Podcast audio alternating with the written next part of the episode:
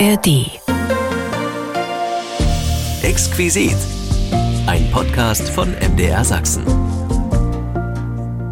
Diesen Podcast bekommen Sie auch jede Woche neu in der App der ARD Audiothek. Und damit herzlich willkommen zu unserem Exquisit Podcast. Wir genießen den Sommer von seiner schönsten Seite und erinnern uns an eine ganz wunderbare Seite des Sommers, die Sie gerade jetzt zu dieser Zeit damals gern erlebt haben. Egal ob mit dem Taschengeld von Oma und Opa in den Ferien oder zum ersten Rendezvous auf die Freilichtbühne, heute flimmern wir mit Ihnen durch das Sommerkino in der DDR. Durch die lauen Sommerabende nach Hause bummeln, noch ganz vertieft in die Geschichte, die Sie da gerade gesehen haben wir schauen heute Abend auf die Sommerflimmerstunden von damals und lassen die Erinnerungen an das Sommerkino in der DDR über die Leinwand flimmern. Unter anderem zusammen mit Kathleen Kröger. Sie hat im Rahmen einer Studienarbeit über das Sommerkino in der DDR recherchiert und sie weiß, dass das Sommerkino im Osten eine lange Tradition hat. Eigentlich kann man schon sagen, dass ab Beginn der 1950er Jahre irgendwie Sommerkino betrieben wurde. Das kann man zum einen sehen in diesen sogenannten Zelt- und Blechbüchsenkinos, also dass einfach ähm, am Strand, an der Ostsee, an verschiedenen Orten Campingplätze, diese Zeltkinos aufgebaut wurden, die man heute so unter dem Namen Blechbüchsenkino kennt, mhm. weil die Zelte irgendwann zu, ja, die war, waren der Witterung nicht so gut ausgesetzt, die hat man dann durch diese blechscheinartigen halbrunden Gebäude ersetzt. Das andere kann man sagen, was mit Sommerkinos zu tun hat, sind auch die Landfilme. Da gab es nämlich so die Rundfahrten von Kinobetreibern, die die Filmrollen über die Dörfer geschickt haben und dort an den jeweiligen Stellen für gewisse Zeiten dort gezeigt haben. Und das dritte im Bunde ist dann, sind dann die sogenannten Sommerfilmtage, die halt regelmäßig in Erfurt zum Beispiel oder in Halle an der Saale auf der Pessnitzinsel auch ab Mitte der 60er Jahre für viel Publikum auf den Freiflächen gesorgt hat. Unser Thema im Exquisit-Podcast, das Sommerkino in der DDR. Wenn Sie Fragen oder Anregungen haben, schreiben Sie uns gern eine Mail an exquisit.mdr.de. Ich bin Imme Tröger und jetzt freue ich mich auf die schöne Flimmerstunde mit Ihnen. Wir gehen heute zusammen ins Sommerkino. Die Eintrittskarten bitte. Im Zelt, Open Air, im Hof vom Dorfkrug oder im Gemeindesaal, am Strand oder in der Blechbüchse, das Sommerkino in der DDR war sehr beliebt und spielte oft an ungewöhnlichen Orten. Und was es da nicht alles zu sehen gab. Mein Kollege De Kenze hat sich für Sie mal an seinen Lieblings-Sommerkinofilm erinnert. Viele reden von Frank Schöbel, Chris Dirk und Heißer Sommer. Meine Welt spiegelte sich damals aber eher in Sieben Sommersprossen. Ein DDR-Jugendfilm, was staubig klingt, aber 1978 richtig frisch war. Die Handlung ging ins Ferienlager. Wohin sonst in den Sommerferien? Ein Ort der Geborgenheit, an dem man zu zeitgenössischer Musik schon am Tor herzlich begrüßt wurde. Schöne Tage in unserem Lager. Das war Lagerleiterin Frau Kräkel. Was für ein Name. Die Frau war unglaublich entspannt. Die Mädchen in Baracke 1, die Jungen in Baracke 2. Gegenseitige Besuche auf den Zimmern sind untersagt. Unser Tag beginnt 10 vor 7 mit Frühsport. Eine ideale Basis für heimliche Liebe unter 14-Jährigen, die da ja auch immer so entspannt sind. Ich liebe ihn eben. Dafür kann ich doch nicht. Liebe ist wie eine Krankheit. Ach je, das war Marlene, die sich verguckt hatte in Robby, der aber auf Caroline stand. Die beiden kannten sich von früher und konnten sich immer gut über Frisuren unterhalten. Du hast dich verändert. Ja? Deine Haare sind kürzer. Ich habe sie mir voriges Jahr abgeschnitten. Man hört sofort, da flogen Schmetterlinge nicht nur über die Wiese. Doch Frau Kräkel war so streng und Caroline hatte noch die kleine Schwester dabei. Caroline! Ja. Das war so unromantisch. Aber dann kam einer der Betreuer auf die grandiose Idee, die Kinder Romeo und Julia einstudieren zu lassen. Zur Aufführung bei der benachbarten LPG. Landwirte waren damals ganz verrückt nach Shakespeare. Die Jugendlichen waren begeistert. Na, wer macht nun mit? Jeder kriegt eine Rolle. Ich gehe Bahn. Der Typ spinnt doch. Natürlich gab es dann doch Theater. Voller Intrigen. Wir haben Marlene ja gerade gehört. Liebe ist wie eine Krankheit. Aber am Ende wurde sie sanft auf ihre Fehler aufmerksam gemacht. Jetzt gehst du zu Frau Krekel und sagst ihr die Wahrheit. Sonst sagen wir es. Und Caroline und Robby waren zusammen. Na, knutscht euch wieder? Diese Filmidee würde auch heute noch zünden.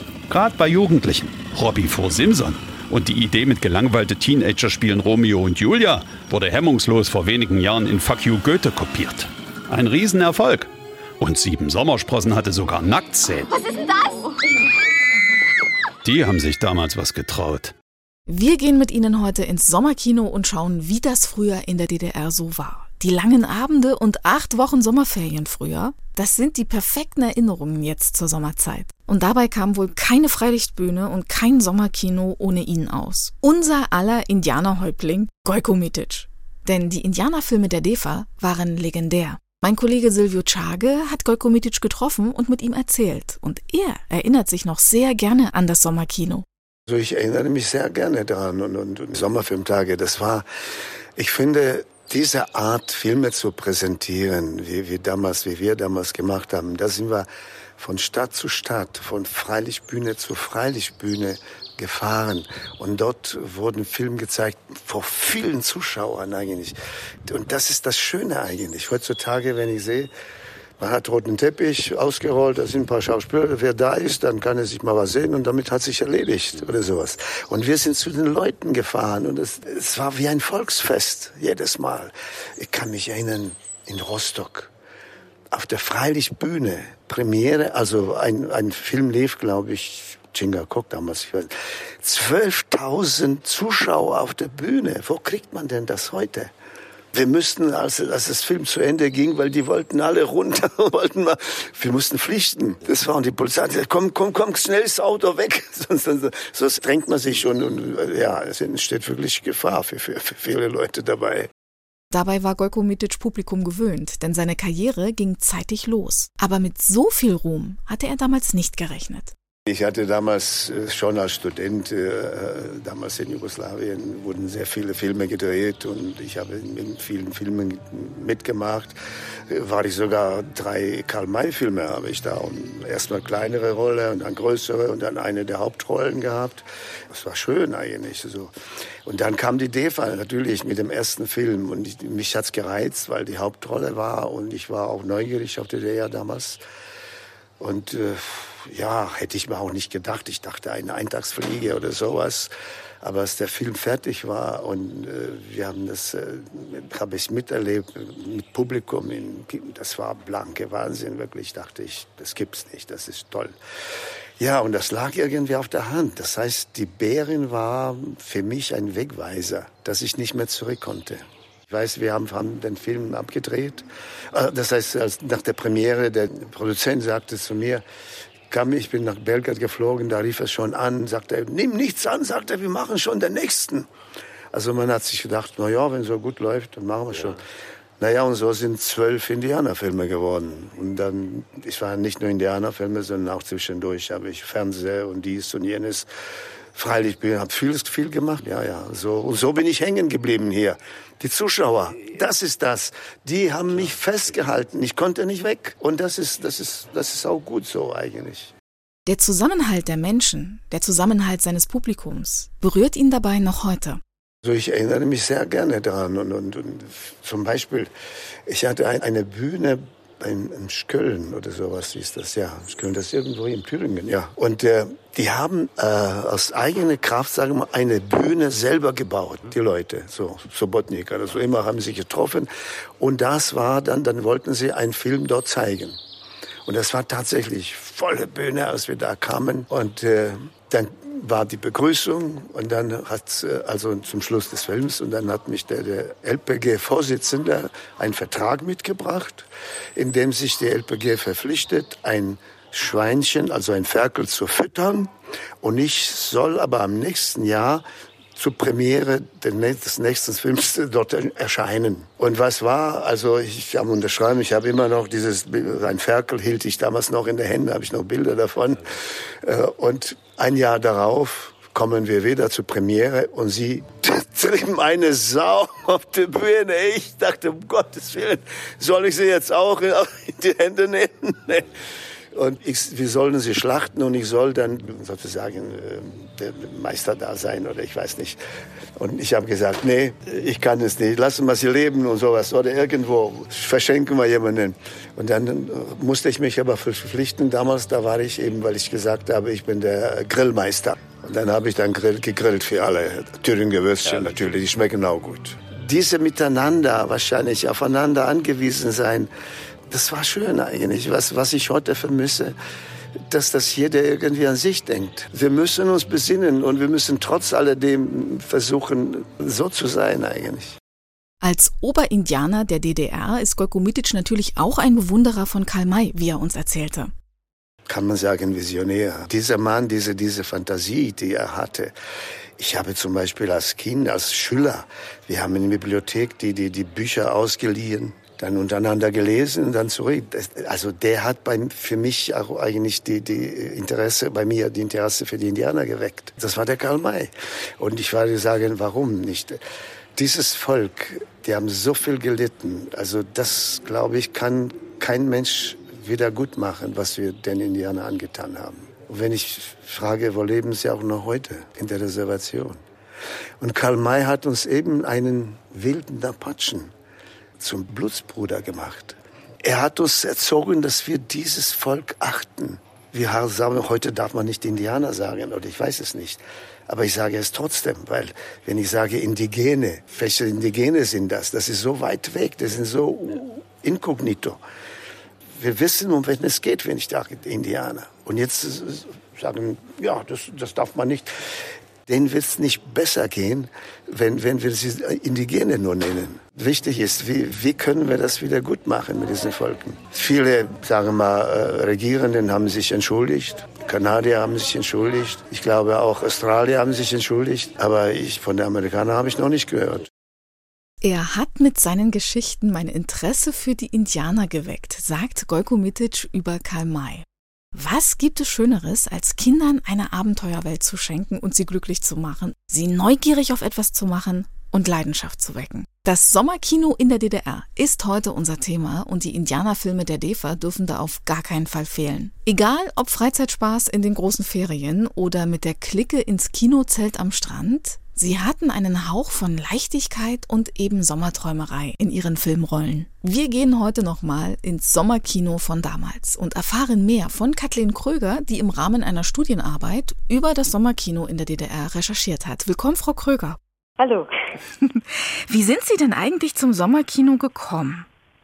Ähm, ich bin zum Sommerkino gekommen, indem ich an der Universität Erfurt im Projekt Kino in der DDR gearbeitet habe. Das ist ein Drittmittelprojekt gewesen, in dem die Geschichtswissenschaft, die Kommunikationswissenschaft und die Informatik äh, an einem Projekt gearbeitet haben, so eine Art virtuelle Karte zu erstellen, auf der Bürgerwissenschaftler oder auch ehemalige Kinobetreiber, wie auch immer, bestimmte Kinoorte auf einer virtuellen Landkarte eintragen konnten. Und wo haben Sie Ihre Informationen finden können über das Sommerkino? Mit wem haben Sie alles reden können?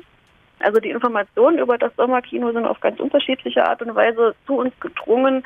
Das hat auch ein bisschen was mit der Natur des Projekts zu tun. Also wir haben sehr viel mit Zeitzeugen gearbeitet, die uns eben als erstbeste Quelle sozusagen gedient haben. Das, das eine waren dann äh, Filmprospekte, die es ganz viel gegeben hat, ähm, Filmprogramme zum Sommerkino. Das andere waren ähm, sozusagen ja wie Pressemappen, die an die Kinos damals ausgeliefert wurden, wo verschiedene Plakatgrößen vorgemerkt waren, wo auch vorgemerkt war, wie könnte könnte man einen Schaukasten vor seinem Kino denn bestücken? Welche Bilder wären schön zu zeigen zu den Filmen, die im Sommer geplant sind? Ähm, und ansonsten sind das gerne auch ja, persönliche Berichte gewesen, Erinnerungen, die uns die Leute am Telefon oder per Post oder auch per Mail dann so haben zukommen lassen. Wann kam denn das Sommerkino überhaupt auf? Wann fing das an in der DDR? Hm, es kommt jetzt ein bisschen drauf an, wie man Sommerkino interpretiert. Da gibt es jetzt verschiedene Arten und Weisen, wie man das sehen kann. Also eigentlich kann man schon sagen, dass ab Beginn der 1950er Jahre irgendwie Sommerkino betrieben wurde. Das kann man zum einen sehen in diesen sogenannten Zelt- und Blechbüchsenkinos, also dass einfach ähm, am Strand, an der Ostsee, an verschiedenen Orten, Campingplätze, diese Zeltkinos aufgebaut wurden, die man heute so unter dem Namen Blechbüchsenkino kennt, mhm. weil die Zelte irgendwann zu, ja, die war, halt waren der Witterung nicht so gut ausgesetzt, die hat man dann durch diese blechscheinartigen halbrunden Gebäude ersetzt. Das ist das eine, was natürlich im Sommer halt auf dem Campingplatz funktioniert hat. Das gab es ab den 50ern, 60ern, wurde immer weiter gemacht. Das andere kann man sagen, was mit Sommerkino zu tun hat, sind auch die Landfilme. Da gab es nämlich so die Rundfahrten von von Kinobetreibern, die die Filmrollen über die Dörfer geschickt haben und dort an den jeweiligen Stellen für gewisse Zeiten dort gezeigt haben, entweder im Kulturhaus oder wenn das Wetter das erlaubt hat, auch gern draußen, freilichtmäßig. Und das dritte im Bunde ist dann, sind dann die sogenannten Sommerfilmtage, die halt regelmäßig in Erfurt zum Beispiel auf der IGA oder in Halle an der Saale auf der Pessnitzinsel auch ab, ich weiß es nicht mehr 100 Prozent, wann es wirklich angefangen hat, aber auf jeden Fall auch schon Mitte, Mitte der 60er Jahre für viel Publikum auf den Freiflächen gesorgt hat. Das war nämlich auch so eine Frage, die ich mir gestellt habe. Wie sah denn Sommerkino überhaupt aus? Das haben wir jetzt schon eindrücklich gehört. Da sind Leute über Land gefahren. Es war Open Air teilweise auch, ne? Ja. Und diese Blechbüchsenkinos. Ich kann mich erinnern, bei meinen Großeltern am See gab es auch so eine Blechbüchse. Die stand auch noch nach der Wende. Mhm. Und auf der anderen Seite, also auf der einen Seite war Kinoeingang, auf der anderen Seite, da war sogar eine Gaststätte drin. Da konnte man essen.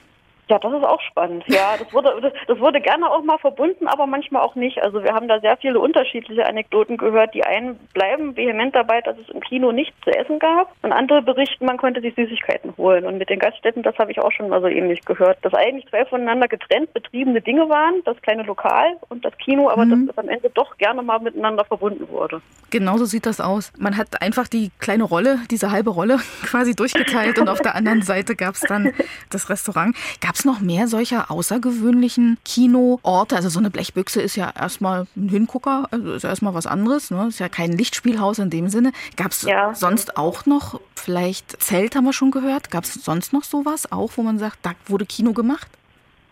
Also so richtig geläufig, das kommt jetzt darauf an, wie man außergewöhnlich interpretiert. Also gerade im, im, Freilichtbereich ist es ja gerne mal was, wo auch einfach nur Theater gespielt wurde, wo es eben möglich war, eine weiße Wand oder eine Leinwand aufzubauen. Ansonsten sind das dann gerne auch Orte, die von außen gar nicht so aufregend aussehen. Da gibt es zum Beispiel sogenannte Clubkinos. Die sind dann aber halt auch innen drin. Also das verbinden vielleicht viele nicht mit Sommerprogramm unbedingt, weil es halt ein normaler Kinosaal ist. Aber diese Clubkinos, das sind wie Räume, die einen Kinosaal mit einer Bar sozusagen mhm. vermengen, dass man dann wie in einer Bar sitzen konnte, sich unterhalten konnte und durch eine Scheibe wie so eine Visionsbar eben trotzdem den Film genießen konnte. Das war zwar ganzjährig, aber in Bezug auf, dass man es im Sommer sich vielleicht ein bisschen gemütlicher macht oder etwas leichtere Kost bevorzugt, gerne eben auch mit dem gastronomischen Faktor verbunden hat. Ich habe auch was von einem Autokino gelesen. Stimmt das? Autokinos gab es auch. In der DDR vor allem, glaube ich, zwei waren da geläufig und bei einem Kino war es zuletzt so, dass das wohl wieder aufgelegt werden sollte. Ich habe aber gerade gar nicht mehr im Gedächtnis, wo genau das befunden hat. Ja, und da haben Sie natürlich recht, das ist im Sommer einfacher, wenn man dann nicht den Motor laufen lassen muss, damit man äh, temperaturmäßig den Film auch genießen kann, den man da davor hat. Mhm. Von wann bis wann gab es eigentlich das Sommerkino? Also im Jahr selber? Wann fing da die Saison an sozusagen? Die Saison im Kino, im Sommerkino hat meistens im Juni angefangen und zog sich gerne bis September durch. Ich vermute, dass das generell mit den Temperaturen zu tun hat, die eben mit Freilichtbespielung zu tun haben.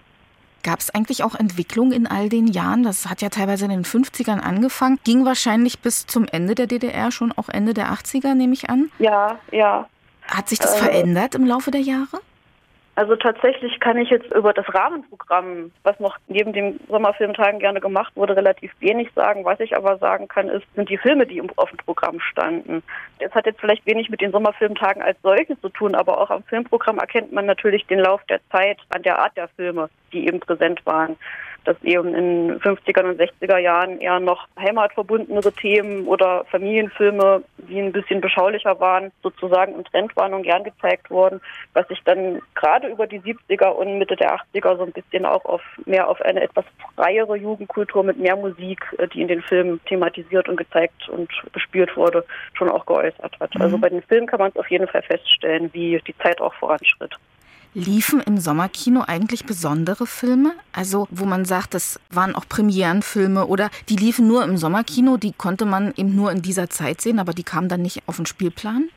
Also das kann ich anhand der Programme tatsächlich nicht feststellen. Das sind mhm. meines Wissens das, was ich habe durchschauen dürfen in den Prospekten, die es damals gab, ähm, eigentlich die regulären Filme gewesen. Wobei es natürlich auch gerne in der Filmindustrie bis heute ja auch so ist, dass der typische Sommerfilm eben für den Sommer ausgelegt ist. Also der war dann sowieso per se im Juni, Juli war der aktuell. Mhm. Gerne. Ansonsten sind das halt die geläufigen Filme, die äh, generell dort fertig geworden sind oder die eben beliebt waren. So Sieben Sommersprossen, Heißer Sommer, was eben auch zur Jahreszeit tatsächlich passt. Was sind denn so die Kassenschlager gewesen? Was waren besonders beliebt bei den Leuten? Ja, besonders beliebt sind tatsächlich so ja, Schlagerstreifen. Heißer Sommer passt da schon ganz gut. Und Sieben Sommersprossen, was halt auch so ein, so ein Jugendfilm Film war. Und dann gab es auch noch so verschiedene Road-Movies. Da gab es noch was mit Manfred Krug. Da ist mir der Titel gerade tatsächlich entfallen. Da komme ich gerade nicht drauf. Teilweise sind das auch sozusagen Gastproduktionen gewesen. Da wurden dann auch natürlich sowjetische und äh, Filme aus der CSSR dann auch gezeigt, die nicht unbedingt einen sommerlichen Schwerpunkt haben mussten, aber halt auch auf, sagen wir mal, aus heutiger Sicht Familienfilme ausgelegt waren. Indianerfilme, glaube ich, sind auch sehr beliebt gewesen. Gojko Mitic, glaube ich, der Held eines jeden Sommers im Kino. Können Sie das bestätigen? Diese Indianerfilme habe ich sehr oft von Zeitzeugen gehört, dass die gerne im Vormittags Kinderkino gelaufen seien. Dass man wohl gerne Samstag äh, um neun, um zehn von den Eltern die paar Pfennige in die Hand gedrückt bekommen hat und man solle mit seinen Geschwistern jetzt bitte ins Kino gehen. Also da habe ich ganz oft diese Indianerfilmgeschichten gehört. Vielleicht kann das sein, dass, dass ich die dadurch nur darauf beschränke, aber äh, ich halte es auf alle Fälle für möglich, dass das im Sommerkino auch auf einer großen Leinwand, gerade mit den Landschaften, die da mhm. zu sehen waren. Also ich kann es mir sehr gut vorstellen, dass das da auch gezeigt wurde. Das kann ich mir auch total gut vorstellen. Wir haben gehört, auch Gastproduktion. Wo kamen die Filme überhaupt her, die so gesendet wurden?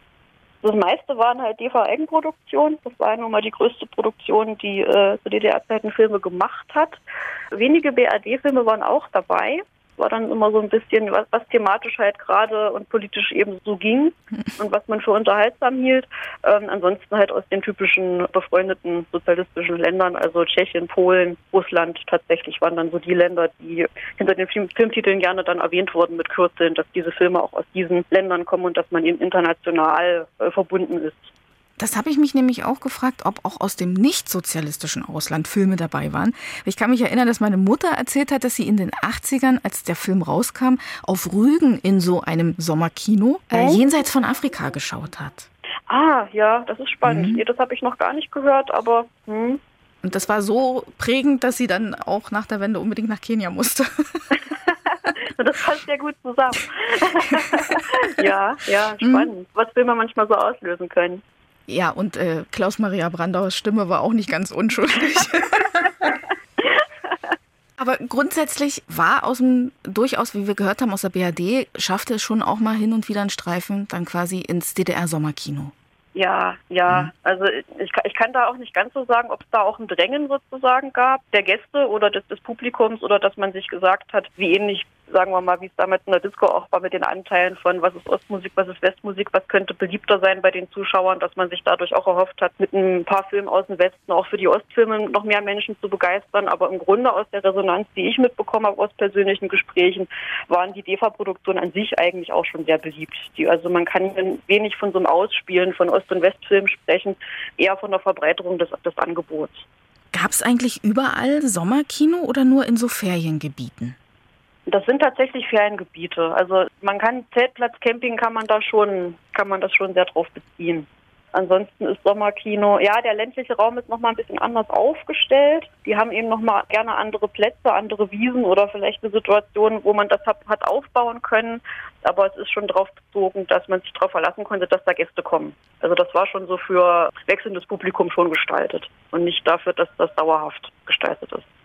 Gab es eigentlich in Bezug auf die Filmgenre, gab es da Vorgaben? Also wir haben ja schon gehört, sehr äh, heimatverbunden anfangs. Gab es da vielleicht auch Vorgaben, dass man gesagt hat, ihr müsst ähm, viele Liebesfilme bringen oder irgendetwas? Gab es Vorgaben? Ja, das ist in den Kulturprogramm tatsächlich verankert und auch in Schreiben und Berichten, die da so ein bisschen darauf hinarbeiten, wie denn die nächsten Sommerfilmtage gestaltet werden, sollen das letztlich nachlesen, dass ja der sommerliche Charakter und ein offenes Programm, der Unterhaltungsfaktor wurde sehr groß geschrieben. Das heißt aber nicht, dass da nicht auch Krimis gezeigt wurden, aber es ist, sagen, sagen wir es, es ist der unproblematische Film. Also Konfliktfilme weniger, Dokumentarfilme, die in der DDR auch sehr, sehr viel eigentlich gedreht und auch gezeigt wurden, auch eher weniger tatsächlich der Spielfilm für die, für die Familie war so ein bisschen das, das Marketingkonzept, um möglichst viele begeistern zu können, die mhm. das interessiert. Was haben Sie denn sonst noch rausfinden können, wo wir jetzt vielleicht noch nicht vorbeigekommen sind am Thema? Gibt spannende Sachen, wo Sie gesagt haben, das hätte ich gar nicht gedacht? Also ich war überrascht davon, dass diese Blechbüchsenkinos, also die, die kannte ich, die waren mir irgendwie geläufig, zumindest zum Fotos, dass es die gibt und gab. Also ein paar gibt es ja noch, ein paar stehen ja noch, auch wenn die nicht immer noch als Kino benutzt werden. Als ich dazu recherchiert habe, war ich sehr überrascht, dass das tatsächlich Zelte früher waren, weil ich könnte mir das nicht vorstellen. Ich kann mir allgemein, ich habe es ja selbst noch nicht erlebt so im Kino, in so einer Blechbüchse drin, ich kann es mir weder klimatisch, temperaturtechnisch noch akustisch äh, vorstellen, wie das Klangerlebnis da drin ist, so da drin zu sitzen, aber äh, ich habe bisher nur nur Positives gehört, dass das kein Unterschied war zu, zu, einem Kinosaal, sondern funktioniert hat. Und da hat mich umso mehr das wirkliche Zelt mit den Planen und wie, wie das mit Heringen festgemacht wird und das als Kinosaal aufgebaut. Dieses Bild hat mich tatsächlich sehr überrascht, aber es, es spricht halt auch dafür, dass die Leute wahnsinnig gerne Filme gesehen haben und das eben auch im Urlaub nicht vermissen wollten man hat Zeit, das bietet sich natürlich an. Ne? Die Tage sind ja lang, es ist lange hell. Selbst wenn man dann vielleicht um 10 aus einem Film rauskommt oder um 11, da ist ja immer manchmal sogar noch ein bisschen Licht dann da. ja, ja, mhm. wobei man auch generell sagen muss, dass das Kino schon einen anderen Stellenwert hatte als heute, so allgemein auch in der Kultur, was das auch in der Ur im Urlaub vielleicht nochmal anders gestaltet. Heutzutage Leute, die viel ins Kino gehen, gehen vielleicht einmal im Monat ins Kino, wenn ein besonderer Film rauskommt, der jemanden interessiert oder halt im halben Jahr zweimal. Und äh, wie wir das bei verschiedenen Evaluationen haben feststellen können, war das halt zu DDR-Zeiten anders. Es war viel mehr im Alltag drin, Filme zu konsumieren, auch weil die Preise anders waren und weil das Interesse anders war. Unterhaltungsmöglichkeiten eben andere waren. Sodass das halt vielleicht auch eine andere Gewohnheitsfrage war, ins Kino zu gehen und man das auch im Urlaub haben wollte, aber eben auch ganz anders verankert war. Und dann eben doch was Besonderes war am Campingplatz, was ja auch so ein bisschen eine Heimatsituation herstellt, aber halt an einem anderen Ort, eben auch wieder mit diesem Kinogang verbindet. Allgemein war also Kino mehr den Menschen näher, ja, als heute, würde man vielleicht sagen? Das kann man sagen, das kann man sagen, auch wenn, auch wenn sich das natürlich innerhalb der Jahrzehnte auch nochmal ändert. Da gibt es zum Beispiel, so ungefähr kann man das beobachten, da gibt es ganz viele. Ähm, ich habe mich mal gewundert, ich komme ursprünglich aus Halle und habe da mal anschauen wollen, wo welches Kino war. Und dass es früher natürlich mehr, viel mehr Kinos waren. Und ab Mitte der 60er Jahre kann man richtig sehen, wie Kinos geschlossen werden. Weil dann langsam das Fernsehen kommt mhm. und die mhm. Leute eben nicht mehr ein Kino aufsuchen müssen, um Nachrichten zu sehen oder um bewegte Bilder zu sehen, sondern eben dann das auch zu Hause können. Und abgesehen von ein oder zwei Fernsehprogrammen oder eben dem Radio gab es weniger Möglichkeiten und da war das Medium Film natürlich auch nochmal spannender als heutzutage vielleicht. Also es hätte jetzt nicht unbedingt nur einen Grund des Geldes gehabt, dass sich das verändert hat, sondern eben ja. auch die Möglichkeit, dass man das zu Hause konsumieren kann. Genau, mhm. genau. Das sind alles so Faktoren gesellschaftliche, die das auch, auch mit beeinflusst haben. Oder auch allein, dass es viele Städte gab, nicht alle, nicht alle. Das hat mich ein bisschen gewundert, weil das ja äh, zu DDR-Zeiten gerne gleich für alle Schulen galt aber eben auch viele Schulklassen mindestens einmal im Schuljahr gemeinsam auch ins Kino gegangen sind, eben zu Bildungszwecken oder weil bestimmte Filme eben im Lehrplan standen, die dort gesehen wurden. Also das Kino war aus verschiedenen Gründen, die mit Lehrplänen und Bildung zu tun hatten, die mit einem sehr durchgetakteten Kulturprogramm zu tun hatten, aber auch mit den Möglichkeiten und Gegebenheiten der Freizeitgestaltung. Das sind alles so Sachen, die da Hand in Hand gehen, warum Kino so konsumiert wurde, wie es konsumiert wurde über die Jahrzehnte. Hat Sie bei Ihren Recherchen zum Sommerkino irgendwas überrascht? Tatsächlich hat mich in dem Sinne überrascht bei der Recherche, als ich auf so einen Fundus von diesen Prospekten äh, stieß, wo es darum geht, wie ein Kinobetreiber sein Kino von außen gestalten kann und welche Fotos er platzieren kann, damit die Passanten praktisch aufmerksam werden darauf. Mhm. Also no normalerweise haben die immer ein Prospekt bekommen mit dem Filmprogramm, eventuell so ein, ein Foto, ein szenisches Foto, was dann halt aufgehangen wurde im Sinne von, dieser Film wird gezeigt, äh, der kommt jetzt hier im Kino, hier kannst du eine Karte kaufen, hier kannst du rein. Mich hat dieses sehr durchgetaktete und ja praktisch auf dem Silbertablett servierte Rundumprogramm der Bewerbung dieser Filme überrascht, dass das alles bereit war. Ähm, für die Lokalzeitungen waren in jeden Spaltengrößen, die es gab, die Filmplakate, die Werbebanner zu sehen, damit es keinen Grund gab, sozusagen es nicht aufzunehmen irgendwo, es nicht irgendwo als Fahne aufzuhängen oder als Plakat auszustellen oder eben als Zeitung abzudrucken. Dass da wirklich an, an alles gedacht wurde, auch in der Bewerbung, das war was so ein Paket, was mich da sehr überrascht überrascht hat.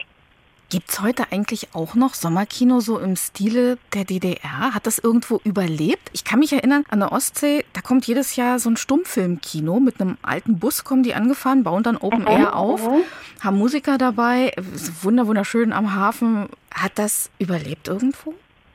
Also Sommerfilmtage als solche werden tatsächlich öfter beworben. Also ich habe es jetzt in Halle tatsächlich sogar für die Peisnitz auch wieder gesehen. In Erfurt wird das in verschiedener Stelle auch gemacht, nur nicht mehr da, wo es zu DDR-Zeiten war, weil der Platz einfach nicht mehr dafür existiert.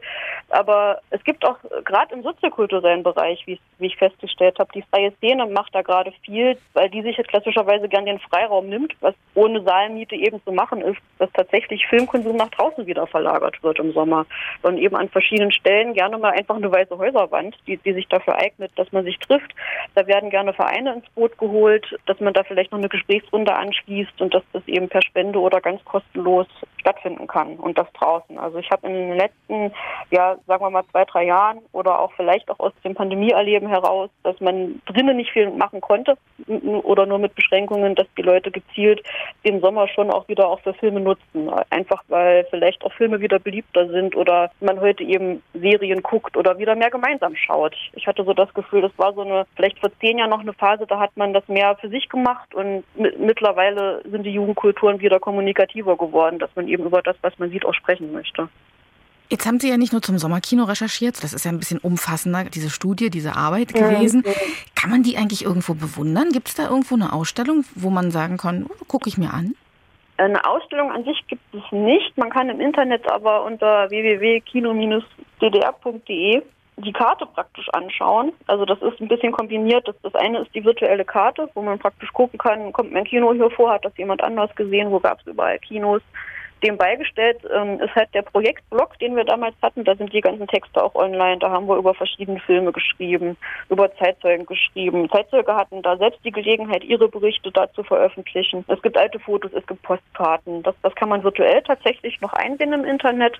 Ansonsten sind innerhalb dieses Projektes zwei Sachen entstanden, die man sich ganz praktisch im klassischen Sinn anschauen kann. Das eine ist so eine Schriftenreihe in mehreren Bänden, wo besondere Zeitzeugen mit besonderen Erlebnissen aus Leipzig, Dresden, aus dem Trickfilmstudio, aus Erfurt ihre persönlichen Kinoerlebnisse aufbereitet haben, mit Bildern dazu gestellt, ob das jetzt ein NVA-Kino war, ob das ein Wanderkino war. Das gibt es in, in so Heftchen. Das liegt auch in verschiedenen Archiven und Bibliotheken aus. Und das letzte größere Projekt, was erschienen ist, war ein Sammelband, der äh, verschiedene Autoren auch nochmal zusammengefasst hat, wo es auch ums Besucherverhalten von, von Kinogängern in der DDR ging, vom Verhältnis von Ost- und Westfilmen, auch inwieweit Kinobauten oder auch Kinoneubauten auf Ansichtskarten irgendwie überliefert sind und wie die einzuordnen sind, wo das Ganze architektonisch betrachtet wird. Also das ist so das, was quasi aus der ganzen Forschungszeit mit dem Fokus auf wie hat Kino in der DDR funktioniert und was hatte nicht nur ausschließlich mit Filmen, sondern auch mit dem Kinobau oder Umständen zu tun, was man sich zu Gemüte führen kann, was da ist in Bibliotheken oder im Internet. Wenn Sie eine Lanze brechen könnten fürs Kino, hm? was würden Sie denn sagen? Was macht, was macht ein Kino so besonders? Immer noch ah, vielleicht? Ja, also ich persönlich liebe Kino sehr, sehr, sehr, sehr. Also sowohl die Filme als auch das Erlebnis. Also für mich ist es tatsächlich das Ganze rundrum. Ein Film zu Hause schauen ist schön, aber das Kino an sich als Ort, wo der Raum entsprechend ist, wo die Geräusche anders klingen, wo es alles irgendwie so ein bisschen aufregender ist, wenn man sich halt irgendwie doch in einem öffentlichen Raum befindet, der ist zwar dunkel und es knistert, aber man schaut den Film, ist aber auch nicht allein. Also die ganze Atmosphäre, die da, die so einen gewissen Zauber hat, vielleicht auch noch aus Kindheitstagen, dass das Ganze so besonders macht, oh, heute ist was Besonderes, man geht ins Kino das ist so das Erlebnis, äh, was ich sehr vermissen würde, wenn das weg wäre. Also da plädiere ich sehr dafür, diese Räume zu erhalten und dieses gemeinschaftliche Filmeschauen hochzuhalten und eben diese Art von Kultur beizubehalten. Also auf ins Kino? Auf ins Kino, auf alle Fälle. Frau Krüger, dann danke ich Ihnen ganz, ganz sehr für den schönen Kinobesuch mit Ihnen, für das herrliche Sommerkino, für ja, Lust auf mehr Kino. Dankeschön. Und für bestimmt ganz viele Erinnerungen auch, die wir anstoßen konnten. Ja, vielen, vielen Dank. Na, Dankeschön, gerne. durch die milde Abendluft nach Hause laufen und in Gedanken immer noch ganz vertieft in die Geschichte, die da gerade auf der Leinwand gespielt wurde? Wir schauen auf die Sommerflimmerstunden von damals und lassen die Erinnerungen an das Sommerkino in der DDR über die Leinwand flimmern. Vielen Dank, dass Sie uns gelauscht haben. Den nächsten Podcast gibt es in einer Woche und jederzeit auch in der App der ARD Audiothek. Da finden Sie auch unseren Sonntagsbrunch von MDR Sachsen. Und wenn Sie Fragen oder Anregungen haben, schreiben Sie uns gern eine Mail an exquisit.mdr.de. Exquisit, ein Podcast von MDR Sachsen.